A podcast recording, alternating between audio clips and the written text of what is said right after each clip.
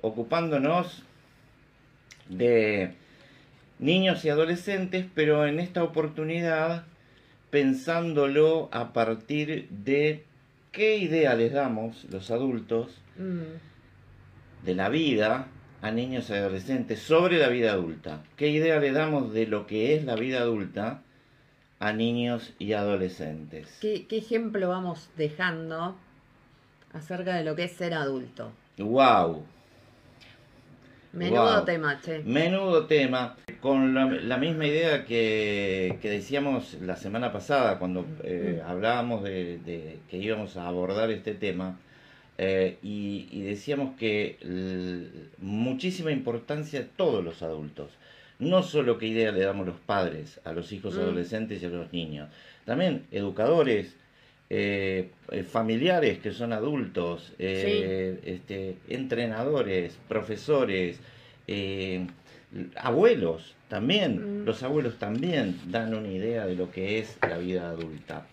Y mira, me gustaría compartir con ustedes una carta del, libro de Dios Mamá Robot, donde intento por ahí acompañar la lectura con cartas de, de hijos a sus mamás, hijos que yo imaginé a sus mamás.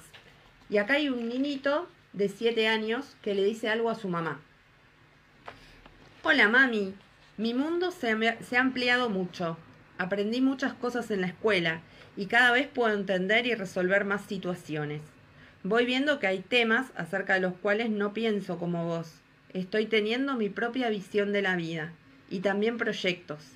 Ya imagino qué voy a hacer cuando sea grande como vos. Ahora tanto papá como vos, tanto los abuelos como los tíos, son mis modelos de vida. Te pido que seas coherente. Si decís algo que algo está mal, no lo hagas. Viví según los preceptos y valores que querés inculcarme. Yo te observo todo el tiempo y te imito. Los adultos importantes de mi vida son mis modelos. Mm. Necesito que permitas que me defienda solo, que resuelva solo mis conflictos con mis pares. Confía en mí, yo ya puedo. Es vital para mí que confíes en lo que puedo hacer bien.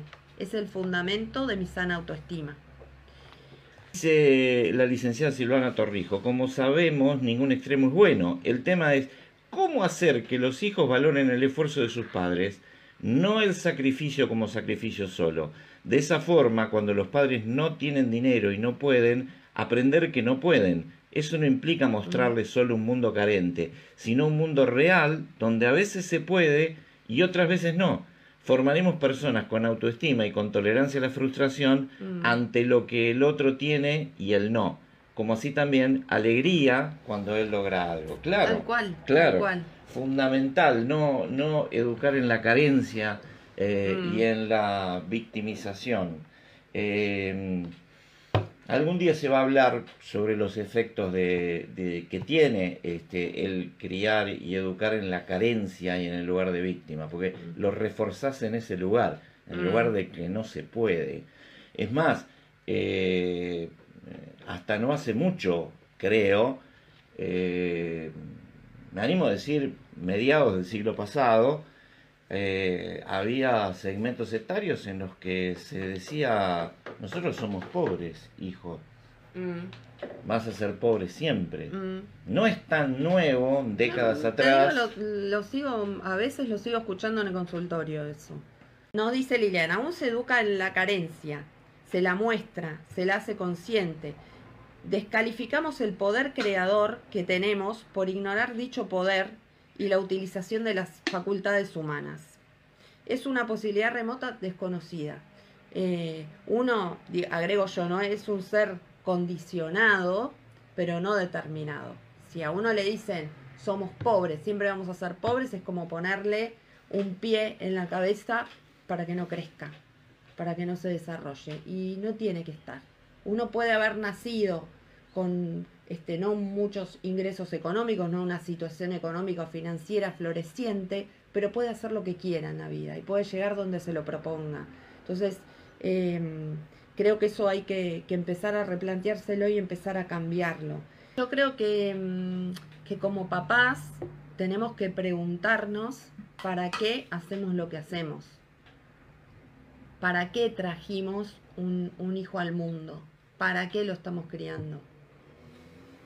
¿Qué es un plazo fijo? Estamos poniendo claro, una inversión. una inversión. Claro.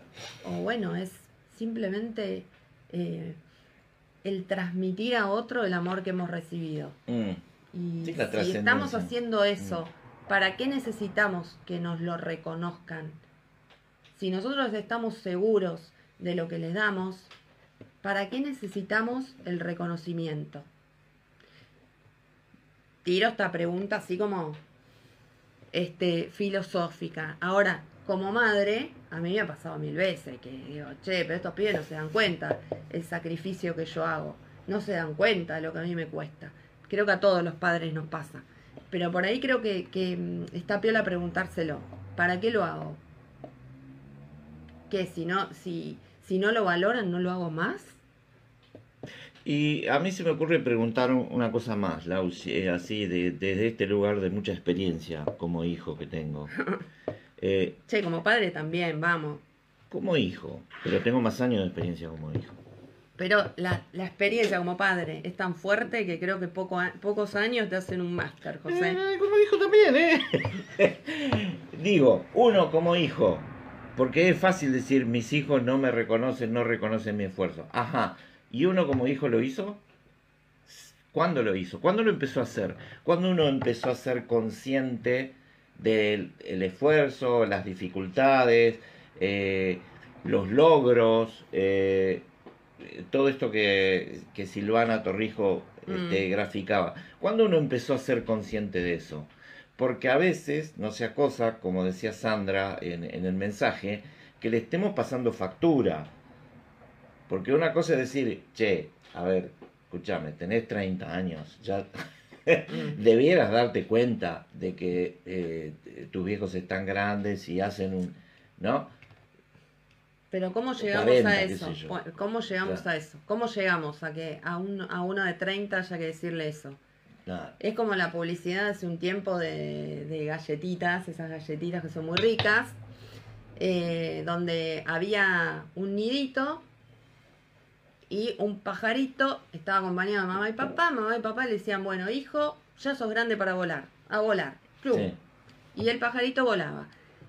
La escena siguiente es un- una mesa de domingo, papá, mamá, Y un casi y en la otra ¿no? punta ya aparece desperezándose Un con una cara de sueño. Un muchachazo de unos 30 largos Sí. que este, mamá trae la fuente a la mesa y sentado a la mesa así le dice, ¡Uh, papitas! No había volado semejante pichón, todavía Claro, estaba ahí. Digo, claro.